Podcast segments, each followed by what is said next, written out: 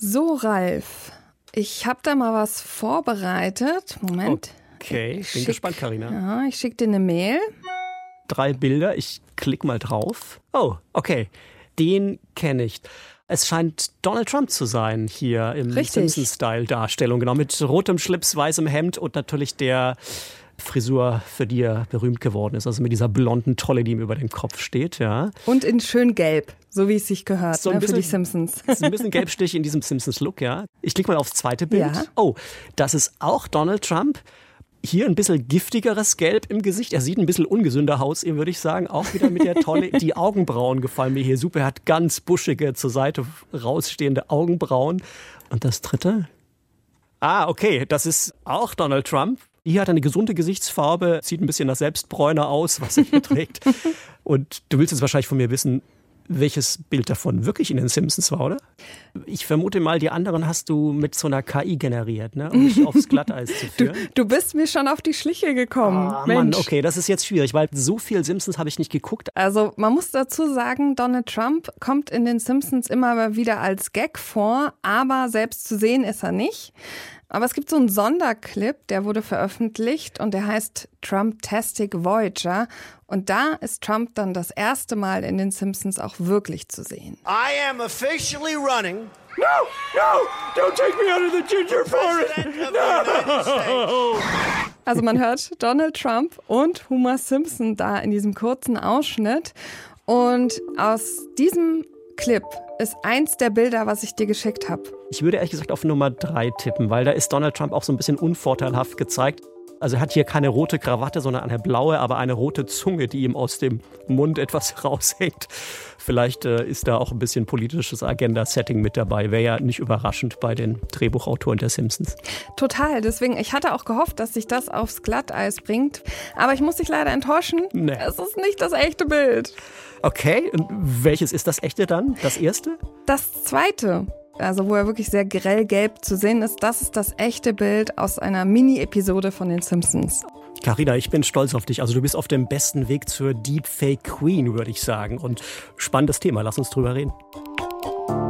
KI verstehen. Der Deutschlandfunk-Podcast über künstliche Intelligenz im Alltag. Kann ich Fake-Fotos künftig noch erkennen? Darüber wollen wir hier bei KI Verstehen sprechen. Und ihr wundert euch vielleicht, eigentlich hatte ich euch hier den Kollegen Piotr Heller versprochen. Aber bei dem Thema, das konnte ich mir irgendwie nicht so richtig nehmen lassen. Da wollte ich unbedingt dabei sein. Deswegen bin ich wieder hier, Karina Schröder, und mit meinem Kollegen Ralf Krauter. Hallo Carina, ich freue mich auch auf dich und mit Piotr bin ich nächste Woche am Start. Ja, darüber reden wir aber noch später. Jetzt müssen wir erstmal zurückkommen zu den manipulierten Fotos. Und ich habe so ein bisschen das Gefühl, das ist überhaupt nicht neu. Also klar, früher war das viel schwieriger. Da musste man chemische Kenntnisse haben, um eben wirklich so einen Fotofilm manipulieren zu können. Dann wurde alles digitalisiert und es gab ab 1990 Photoshop, also ein Tool, was uns das alles, sag ich mal, schon ein bisschen leichter gemacht hat, aber trotzdem, ich muss sagen, ich bin kein Photoshop Pro, ehrlich gesagt. Also, was ist denn jetzt neu an dem Ganzen? Was ist das Problem an manipulierten Bildern heute? Ich glaube, das Neue ist, dass inzwischen die Werkzeuge dafür praktisch jedem zugänglich sind. Was wir jetzt sehen, ist sozusagen das Ganze nochmal potenziert, weil diese sehr leistungsfähigen, lernfähigen Computerprogramme im Prinzip solche Bildmanipulationen, für die man früher ein Vordiplom in Photoshop brauchte, jedem ermöglichen, ne? der sich ein bisschen damit beschäftigt. Das hast, hast du ja gezeigt mit den äh, Bildern, die du generiert hast hier von Donald Trump im Simpsons-Look. Ich habe auch mit diesen Systemen rumgespielt in Vorbereitung für diese Sendung und muss sagen, es ist schon beeindruckend. Also vor allem auch ein Quantensprung natürlich, dass man jetzt allein durch eine Texteingabe ein Bild erzeugen kann. Das ist sozusagen auch nochmal der große entscheidende Unterschied und der Fortschritt, den diese großen Sprachmodelle, über die wir so viel sprechen, wenn wir über KI reden, gerade gebracht haben. Ne, Man gibt einen Prompt ein, einen Textbefehl und ein kluges Computerprogramm liefert das passende Bild dazu.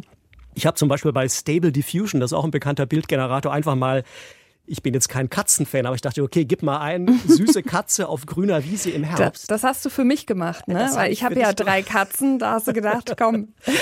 habe ich gedacht und ich muss sagen, also die Bilder, die da, also innerhalb von 30 Sekunden berechnet das System dann diese Fotos, man bekommt immer vier zur Auswahl in dieser kostenfreien Version, die ich da benutzt habe, die sehen alle toll aus und die sehen alle so aus, dass ein Profifotograf Tage dafür gebraucht hätte, bis das Licht stimmt, bis das Tier am richtigen Fleck sitzt, bis das Laub die richtige Färbung hat.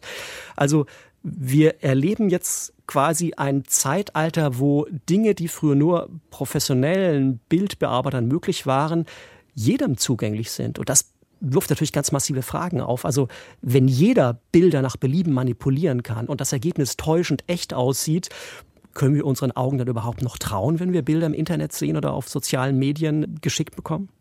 Na, im schlimmsten Fall kommt es ja wirklich zum Vertrauensverlust. Also entweder in die Politik, weil man halt ein falsches Foto streut und das die öffentliche Meinung manipuliert, oder eben auch in uns Medien, ne? dass wir vielleicht auf ein Foto reinfallen und dann eben, sage ich mal, als unglaubwürdiger dastehen.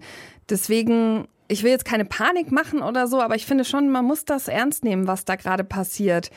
Wie geht's dir damit? Also hast du auch das Gefühl, dass wir schon an so einer Schwelle sind, wo es sag ich mal, doch in die ernstere Richtung geht und eben nicht nur Katzenbilder oder Donald Trumps irgendwie da draußen manipuliert werden? Ich glaube, wir stehen jetzt an, einfach an der Schwelle zu einem neuen Zeitalter und müssen ganz neu lernen, zu hinterfragen, was wir sehen. Und eigentlich ist es die Fortschreibung von dem, was wir durch Photoshop schon gelernt haben. Wir haben ja, als Photoshop aufkam, auch schon gemerkt, die Frauen, die uns von den Magazinen von TV-Zeitschriften anlächeln oder sowas, die hatten immer so tolle symmetrische Gesichter, strahlend blaue Augen und der Teint war perfekt. Da haben ja viele von uns schon geahnt oder gewusst, hm, das ist irgendwie retuschiert und das ist elektronisch passiert.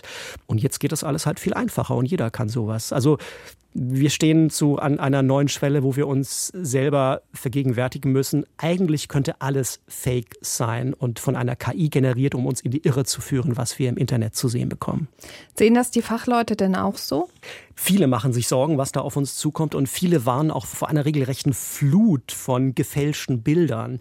Zum Beispiel die Europäische Polizeibehörde Europol, aber auch das Bundeskriminalamt. Beide waren schon seit Jahren vor einer drohenden Welle von Deepfake-Kriminalität. Und aktuell übrigens registrieren Ermittler eine wachsende Zahl von Erpressungen, wo Schurken also KI-generierte Fotos erzeugen, die Menschen in kompromittierenden Situationen zeigen. Und dann schicken diese Leute diese Bilder an bestimmte Menschen und sagen, wenn du nicht bezahlst, Betrag XY auf folgendes Konto, dann veröffentlichen wir dieses Foto. Und das kann man sich vorstellen, wenn man dann Nacktbilder von sich geschickt bekommt, äh, dann hat man vielleicht kein Interesse daran, dass das veröffentlicht wird. Das ist ein Problem, was viele Fachleute sehen und das ist wirklich schon real. Also wir reden über hunderte von Fällen allein in Deutschland. Ein anderes äh, großes Problem sind natürlich die Fake-Fotos können prima benutzt werden, um Fehlinformationen im politischen Bereich über soziale Medien zu verbreiten. Du hast ja sicher dieses Video von Volodymyr Zelensky auch gesehen, mhm. vom ukrainischen Präsidenten, oder? Richtig, genau. Also zu Beginn des Krieges war das. Genau. Zur Erinnerung, da tritt Volodymyr Zelensky ja vor seine Landsleute hin und fordert sie in ernstem Ton auf, die Waffen niederzulegen und nach Hause zu gehen, also direkt nach Einmarsch der russischen Truppen. Zum Glück hat das damals keiner ernst genommen. Es stellte sich raus, es war ein Fake-Video äh, lanciert von den Russen, aber es zeigt schon, es wird immer schwieriger, die Spreu vom Weizen zu trennen, was solche Bildinhalte im Internet angeht, die da kursieren. Und es zeigt schon, es ist eben mit diesen neuen Werkzeugen wirklich relativ einfach, inzwischen Leute zu diskreditieren, in ein schlechtes Licht zu stellen, anderen Menschen übel mitzuspiegen. Und das ist genau das, was eben vielen Experten äh, große Sorgen bereitet.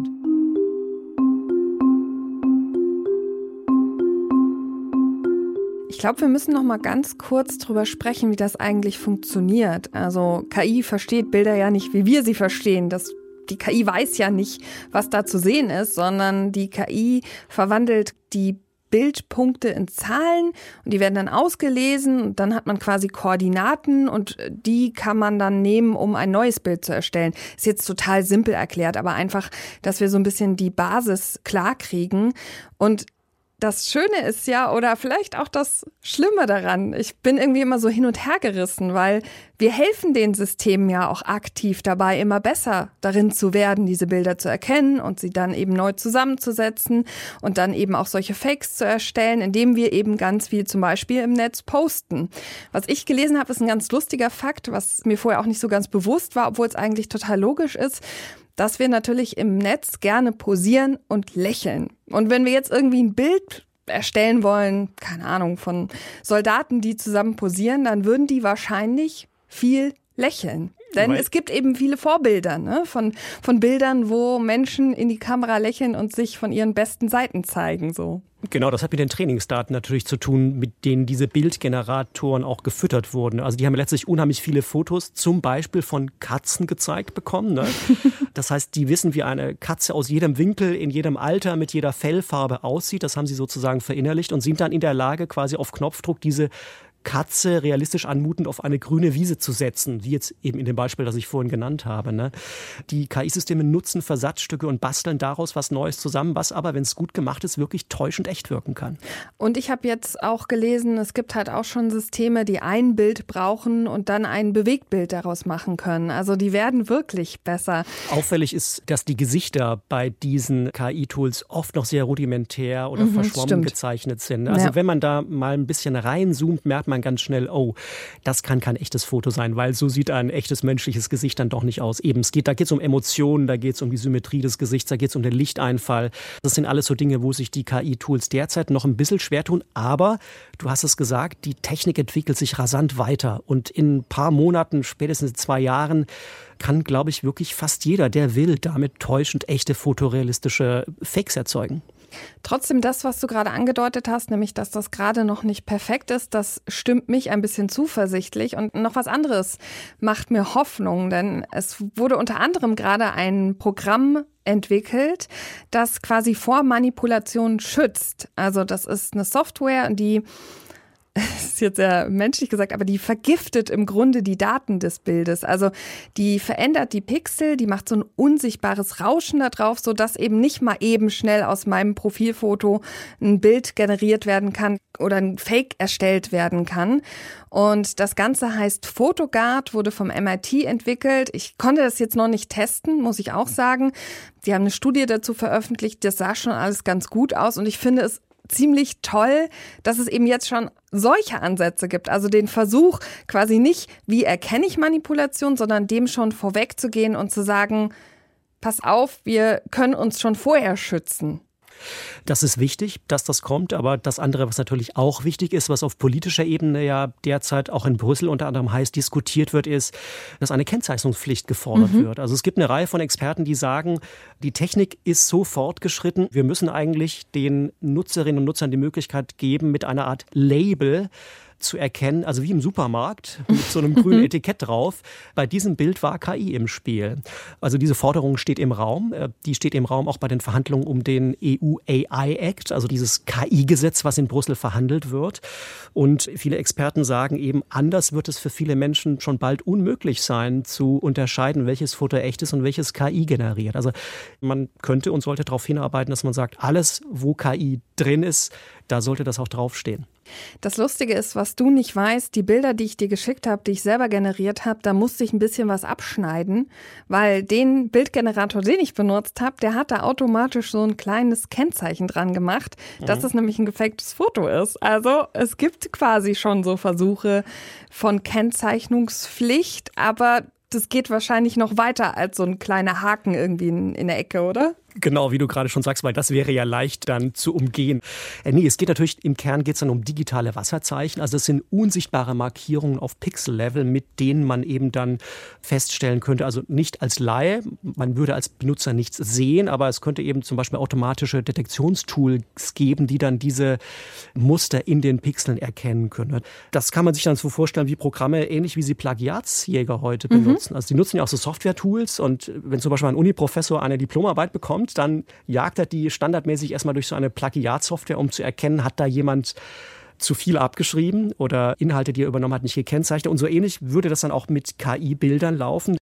Um ein Gespür zu bekommen, wie so ein Detektionstool funktionieren kann, hören wir mal ganz kurz rein, wie Jonas Ricker, Informatiker von der Uni Bochum, kürzlich im Deutschlandfunk erklärt hat, wie sowas generell funktionieren könnte. Also einen Ansatz gibt es, sich ja gewisse Artefakte anzuschauen, die eben bei der Generation der Bilder entstehen. Diese Bilder entstehen ja nicht durch jemanden, der ein Foto von etwas macht oder etwas zeichnet, sondern die werden aus Daten, quasi aus zufälligem Rauschen, wird erstmal ein, ein kleines Bild entwickelt Und dieses wird dann vergrößert. Und durch diese Vergrößerung ergeben sich gewisse Eigenschaften in den Frequenzen des Bildes. Und diese lassen sich dann mit Hilfe eines neuronalen Netzes zum Beispiel erkennen, automatisiert. Also die Botschaft ist ganz klar, wir werden KI brauchen, um uns vor KI zu schützen. Und äh, alle Experten sind sich einig, es wird da so eine Art Rüstungswettlauf geben zwischen den Guten und den Bösen, also jenen, die KI benutzen, um sozusagen die Einhaltung von Regeln zu überwachen und jenen, die KI nutzen, um Regeln zu brechen. Und zur Wahrheit gehört aber auch, nachdem ich mich da ein bisschen umgehört habe, diejenigen, die Böses im Schilde führen, muss man sagen, haben leider gerade, so wie es aussieht, mhm. die Nase vorn. Wie immer, ne? Mhm. Äh, blöderweise, weil äh, zuverlässige Deepfake-Detektoren für Bild und Video, die wirklich in jedem Fall sofort äh, wie mit so einer Art Ampelsignal auf grün oder rot springen, wenn da ein Fake dabei ist oder nicht, die gibt es leider nicht. Und dieses Problem, das ist auch den Offiziellen durchaus bewusst. Gerhard Scharpüser ist der Vizepräsident des Bundesamts für Sicherheit in der Informationstechnologie und der hat da kürzlich auch gar kein Hehl draus gemacht. Technische Unterstützung auf großem Qualitätsniveau gibt es leider noch nicht. Aber ich bin sicher, dass wir an der Stelle Forschung und Entwicklung vorantreiben müssen, um künftig unseren Bürgerinnen und Bürgern ja, Detektionstools von Deepfakes an die Hand zu geben, damit sie das eben besser bewerten können. Ist aber leider noch nicht in Sicht und es gibt sogar manche Experten, die sagen, wir sind nicht sicher, ob wir das jemals bekommen werden, weil die Entwicklung eben so dynamisch ist. Auf der anderen Seite zeigt es auch, es braucht Eigeninitiative, also auch in Zukunft, weil ich muss mir ja bewusst sein, dass ein Bild vielleicht falsch sein könnte und deswegen muss ich aktiv danach suchen, ob es falsch ist oder nicht. Was mir einfällt, was jetzt schon möglich ist, was relativ einfach ist, man kann natürlich sowas wie die Google-Rückwärtssuche machen. Mhm. Man macht einen Screenshot von dem Bild oder man hat das eh auf seinem Rechner gespeichert. Dann jagt man das durch die Bildersuche von Google und schaut einfach, Gibt es das Bild in so ähnlich schon, mit vielleicht mit einem anderen Hintergrund? Und man sollte misstrauisch werden, wenn das Bild auf einmal aus dem Jahr 2008 oder so ist, dann stimmt da irgendwas nicht. Und dann kann man einen Fake vielleicht oder hoffentlich relativ schnell finden. Hast du denn so Wege für dich, die jetzt schon funktionieren, wo du sagst, wenn ich misstrauisch bin, dann mache ich auf jeden Fall diese eine Sache oder diese fünf Sachen? Also ein paar Sachen haben wir ja schon gesagt. Genau hinschauen hilft, reinzoomen, nach Auffälligkeiten suchen. Das zweite ist überlegen, ist das Bild überhaupt plausibel? Also wenn Barack Obama und Angela Merkel quasi hüfttief in Businessklamotten im Meerwasser warten, dann kann ich mir schon auch die Frage stellen, ist das realistisch? Hätten die sich so fotografieren lassen? Ja? Wichtig natürlich auch immer, gucken, ist das Bild woanders aufgetaucht. Also wenn ich nur eine Quelle habe, wäre ich mhm. immer vorsichtig. Die Google-Rückwärtssuche, die du erwähnst, ist super hilfreich und jeder kann die benutzen und wir äh, posten auch in die Show Notes nochmal einen Link rein, wie das funktioniert. Mir ist ein tolles Beispiel untergekommen bei der Recherche, das habe ich beim ARD Faktenfinder gefunden. Die haben sich da ein Bild vorgenommen, das im Februar kursierte nach den schweren Erdbeben in der Türkei. Da kursierte auf Twitter ein Bild, wo zu sehen war angeblich die Explosion eines Atomkraftwerks in der Türkei und das Ziel war natürlich damit Panik zu schüren in dieser Vorwahlsituation. Und wenn man dieses Bild, was dann damals für Wirbel sorgte in der Türkei und für Verunsicherung in die Bilderrückwärtssuche bei Google oder anderswo eingibt, stellt man fest, das Video wurde schon zweieinhalb Jahre früher hochgeladen im August 2020. Es stammte nicht aus der Türkei, sondern aus dem Libanon und es zeigt diese schwere Explosion im Hafen von Beirut, die damals stattgefunden hat. Also da merkt man schon, das ist ein sehr mächtiges Tool, um einfach die Luft rauszulassen aus bestimmten Falschmeldungen, die da kursieren. Was ich noch entdeckt habe bei der Recherche, ist eine Webseite, die heißt Photoforensic. Mhm. Die geht noch ein bisschen tiefer rein als die Google-Bildsuche. Ganz tolles Tool, nicht ganz selbst erklärt. Man muss sich ein bisschen damit beschäftigen, aber man lernt, äh, wenn man sich da ein bisschen durchklickt, wirklich worauf man achten muss und findet tolle Beispiele. Man wird sensibilisiert für die Metadaten, die in allen Bildern hinterlegt sind und verraten, wann, wo, mit welcher Kamera das geschossen ist, ob es nachbearbeitet wurde. Auch dazu posten wir einen Link in den Shownotes. Das ist ein sehr ähm, wertvolles Tool, was ich schätzen gelernt habe.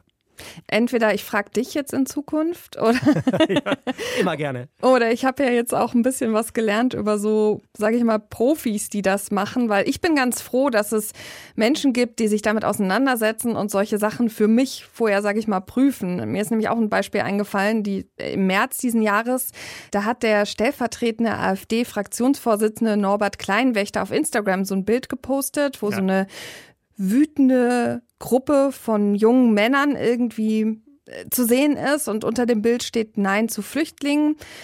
Und dieses Bild, das ist aber mit einer KI generiert worden. Das hat aber keinem gesagt. Und zum Glück haben die Kollegen von der ARD auch nochmal nachgefragt und er hat sich dann schriftlich geäußert und gesagt, ja, ist doch logisch, dass das eine Illustration ist. Finde ich aber eigentlich gar nicht. Also vor allem, wenn diese Männer, sage ich mal, keine berühmten Männer sind. Also du hast vorhin das Beispiel gebracht mit Barack Obama und Angela Merkel. Es ist natürlich irgendwie leichter, den Kontext zu erkennen, wenn man die Personen kennt. Aber wenn das irgendwelche Menschen sein können, ist das doch sehr, sehr schwer. Deswegen, ich bin froh, dass es Menschen gibt, die das tun und Seiten, denen ich vertrauen kann, wo ich gucken kann, ob Bilder echt sind oder nicht. Hast du vielleicht noch ein paar Tipps für uns, wo wir da irgendwie hingehen können? Definitiv, Karina. Und da sitzen eben wirklich Profis an vielen Stellen und man ist klug beraten, sich deren Wissen auch zunutze zu machen. Also den Faktenfinder der ARD habe ich gerade schon genannt. Es gibt beim Südwestrundfunk den Fake Finder, auch ein ganz tolles Tool, wo man sehr spielerisch Zugang mhm. Bekommt und quasi seine eigene Expertise in der Bildanalyse trainieren kann. Sehr empfehlenswert. Es gibt noch den Faktenfuchs des Bayerischen Rundfunks, der interessanterweise auch ein Angebot ganz speziell für Senioren hat, weil das auch die. Mhm. weil auch die durchaus ja manchmal sich schwer zu, mhm. zu beurteilen, kann ich dem trauen oder nicht. Also da ist unheimlich viel auf dem Markt, tolle Werkzeuge, die man nutzen kann und ich glaube, das sind extrem wertvolle und verlässliche Anlaufstellen, wo man im Zweifel einfach nachschauen sollte. Und ich bin auch überzeugt, dieses KI-Zeitalter, in das wir gerade eintreten, das wird dazu führen, dass diese Angebote, sei es von den öffentlich-rechtlichen Rundfunksendern, aber auch von anderen, ich sag mal, hochqualitativen Medien, die werden einfach an Wichtigkeit und an Zulauf gewinnen, weil das dann die Anlaufstellen sind, wo man lernt, Fakten von Fake zu unterscheiden. Wenn ich dir so zuhöre, habe ich das Gefühl, bei dir sind viele gemischte Gefühle unterwegs. Also einerseits hast Definitiv, du schon so einen gewissen. Optimismus, dass da was passiert und dass Forschende zum Beispiel sich kümmern. Auf der anderen Seite schon auch eine kleine Prise Ralf Krauter Pessimismus, den du immer mit einstreust, nämlich zu sagen, na ja, ich, äh, also ich glaube, da werden wir schon eine Entwicklung erleben, wo es wirklich schwer wird. Wie geht's dir denn damit? Also habe ich das richtig zusammengefasst? Würdest du sagen, du schwebst zwischen diesen beiden Extremen oder tendierst du doch eher zu einer Seite? Also erstmal würde ich mich nicht als Pessimisten, sondern als Realisten bezeichnen wollen. okay. Aber du hast schon recht. Also ich sehe diese Technologie völlig ambivalent. Also ich finde es faszinierend, was sie möglich macht, wie viel Kreativität sie auf persönlicher Ebene ermöglicht. Also selbst ich, ein zeichnerisch Unbedarfter, kann plötzlich tolle Katzenbilder oder Fotos generieren. Das ist klasse. Aber die Erfahrung lehrt eben auch, Technologien, mächtige Technologien werden immer auch von Leuten genutzt, die anderen Menschen übel wollen. Das ist die große Gefahr, die da im Raum steht. Dann ist natürlich auch die Frage, was passiert mit dem Vertrauen? Also wir Menschen sind ja Augenwesen. Wir sagen ja, ich glaube es erst, wenn ich es gesehen habe. Das ist quasi ganz tief in unserer DNA verankert. Und das ist eben genau das Perfide an Bildern. Wir glauben intuitiv, dass das echt und authentisch ist, was wir da sehen. Aber wir müssen im Zeitalter von KI-Bildgeneratoren lernen, das noch viel stärker zu hinterfragen. Wir sollten keinem Bild trauen, wo wir nicht genau die Quelle kennen, weil im Prinzip könnte jedes Bild fake sein künftig und darauf müssen wir uns als Gesellschaft einstellen. Das heißt, mein Plädoyer wäre ganz klar, wir müssen uns aufschlauen. Wir müssen diese Tools nutzen, ausprobieren, was können die. Wir müssen aber auch versuchen herauszufinden, wie können wir KI-generierte Bilder erkennen. Also wir müssen Medientrainings anbieten, die Leute darin schulen und die Tools, über die wir gerade besprochen haben, breit verfügbar machen. Auch Oma und Opa müssen letztlich lernen und wissen, da verändert sich gerade was. Ich kann nicht mehr einfach allem trauen, was ich da im Internet oder per WhatsApp zugeschickt bekomme. Ich glaube, es ist eine Zeitenwende, die wir gerade erleben und wir müssen gucken, dass wir die klug gestalten. Da ist vor allem aber auch die Politik gefordert, die den Unternehmen, die diese Tools entwickeln, eben auch Leitplanken geben muss, was sie dürfen und wie transparent das zu sein hat. Noch sind wir also nicht an dem Punkt, wo wir sagen, hier Fake-Fotos können wir gar nicht mehr erkennen, aber du empfiehlst uns und ich würde das unterstützen, auch eine gesunde Prise Misstrauen und lieber noch mal einmal mehr hinterfragen, als einfach zu glauben. Mein Gedanke geht leider noch ein Stück weiter, weil wir reden ja viel darüber, wie kann man die erkennen und was tun wir, wenn wir Bilder haben, denen wir nicht trauen und so weiter und so fort. Ich glaube, nach dem, was ich auch in dieser Folge gelernt habe, dass ich noch größerer Fan von Prävention geworden bin. Weil ich glaube, wenn erstmal der Schaden entstanden ist, wenn ich nämlich wirklich so ein Bild in der Welt ist und das Vertrauen zerstört wurde, dann kann die Korrektur unter Umständen leider das auch nicht wieder wegmachen. Also du hast es ja gerade so beschrieben, wir trauen unseren Augen und auch wenn uns dann jemand sagt, hm, das ist nicht echt, wenn dieses Bild etwas zeigt, was vielleicht auch gerade in der Gesellschaft sich widerspiegelt oder bestimmte Gruppen in der Gesellschaft anspricht, die wirklich das glauben, dann werden sie nicht vom Gegenteil überzeugt, nur weil ich sage, Moment, das ist falsch oder weil ein, ein Faktentool mir das sagt. Und deswegen glaube ich, ja, hier nochmal das Plädoyer für Prävention. Das ist schon echt eine richtig gute Sache. Ja, und die größere Frage, die philosophische Frage ist wirklich, erleben wir da so eine Art Erosion von dem, was wir als Wahrheit oder Realität mhm. sehen dann? Ne? Wenn, wenn künftig alles fake sein kann, wem traue ich dann überhaupt noch? Und wir haben ja jetzt schon das Problem in der Gesellschaft, dass manche Leute sagen, wir trauen zum Beispiel Qualitätsmedien gar nicht mehr, weil mhm. die alle nur die Regierungsagenda verbreiten. Wem trauen diese Leute dann künftig noch? Äh, also ich glaube, die Frage muss sich dann jeder stellen. Ähm, was sind die verlässlichen Instanzen, die mir sagen, dieses Bild ist echt und dieses Bild ist von einer KI generiert? Ähm, das wird eine ganz wichtige Frage werden in Zukunft. Und wie immer, am Ende kann die ganze Last nicht auf den Menschen selbst liegen. Ne? Also die Firmen müssen dran arbeiten, die Regierungen müssen etwas tun und wir müssen uns eben dann auch einbringen. Und dann kann das Ganze gelingen und dann werden wir nicht sozusagen Opfer von Technologie, die uns irgendwie jeden Tag hinters Licht führt. Das glaube ich ganz fest. Genau, und ich glaube, wir sollten vor allem nicht den Fehler machen, darauf zu vertrauen, dass die Leute, also die Unternehmen, die uns das Problem eingebrockt haben, es von alleine auslöffeln werden, ohne dass politischer Druck auf sie erzeugt wird. Also diesem Irrtum sollten wir uns nicht hingeben. Sehen wir auch an den sozialen Netzwerken, aber das ist dann wieder auch ein Thema für eine andere Folge, würde ich sagen. Nächste Folge, da mache ich hier wirklich Platz für Piotr Heller. Ich verspreche es. Und ihr sprecht ja auch irgendwie über Bilder. Ja, wir planen quasi eine logische Fortsetzung von dem, was wir heute hier thematisiert haben, Karina. Wir wollen unter anderem auch reagieren auf eine Mail eines Hörers. Jürgen, der uns geschrieben hat an kiverstehen.deutschlandfunk.de und äh, der schrieb uns, er sei schon im Rentenalter, habe kürzlich mit KI-basierten Bildgeneratoren rumgespielt und frage sich jetzt, ob er das Recht hat, die Bilder, die er da erzeugt hat, auch kommerziell zu nutzen. Und da geht es natürlich um die Frage nach den Urheberrechten. Also wer hat eigentlich das Recht an diesem kreativen Content? Das Ganze ist juristisch höchst umstritten. Verschiedene Gerichtsverfahren laufen dazu gerade und auch der aktuelle Streik der Drehbuchautoren in Hollywood geht ja letztlich zum Teil darauf zurück, dass die fürchten, dass äh, KI, die mit früheren Drehbüchern trainiert wurde, dann irgendwann bessere Drehbücher schreibt und den Autoren, den menschlichen Autoren die Jobs streitig macht. Also ein weites und kontroverses Feld, diese Frage KI und Urheberrecht und wie wir damit umgehen künftig. Das ist nächste Woche das Thema gemeinsam von mir und Piotr.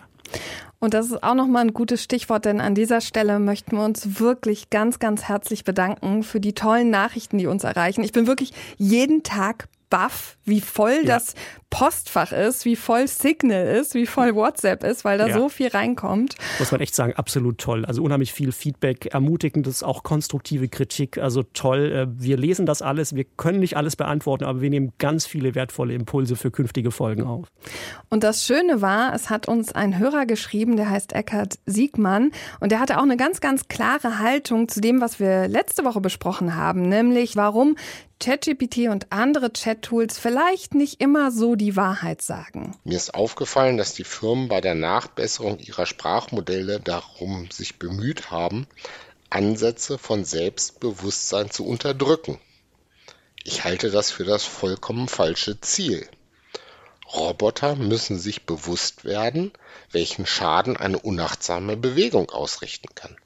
Genauso muss ein Sprachmodell sich bewusst werden, ob es halluziniert oder die Wahrheit spricht. Das fand ich so einen schönen zusammenfassenden Gedanken zu dem, was wir letzte Woche besprochen haben, weil du ja auch darüber erzählt hast, genau. dass versucht wird, mit Sensoren ja. so ein bisschen Weltwissen den anzutrainieren. Deswegen vielen, vielen Dank an Eckhard Siegmann. Gerne solche Nachrichten schicken. Die kommen bei uns an, die hören wir uns alle an.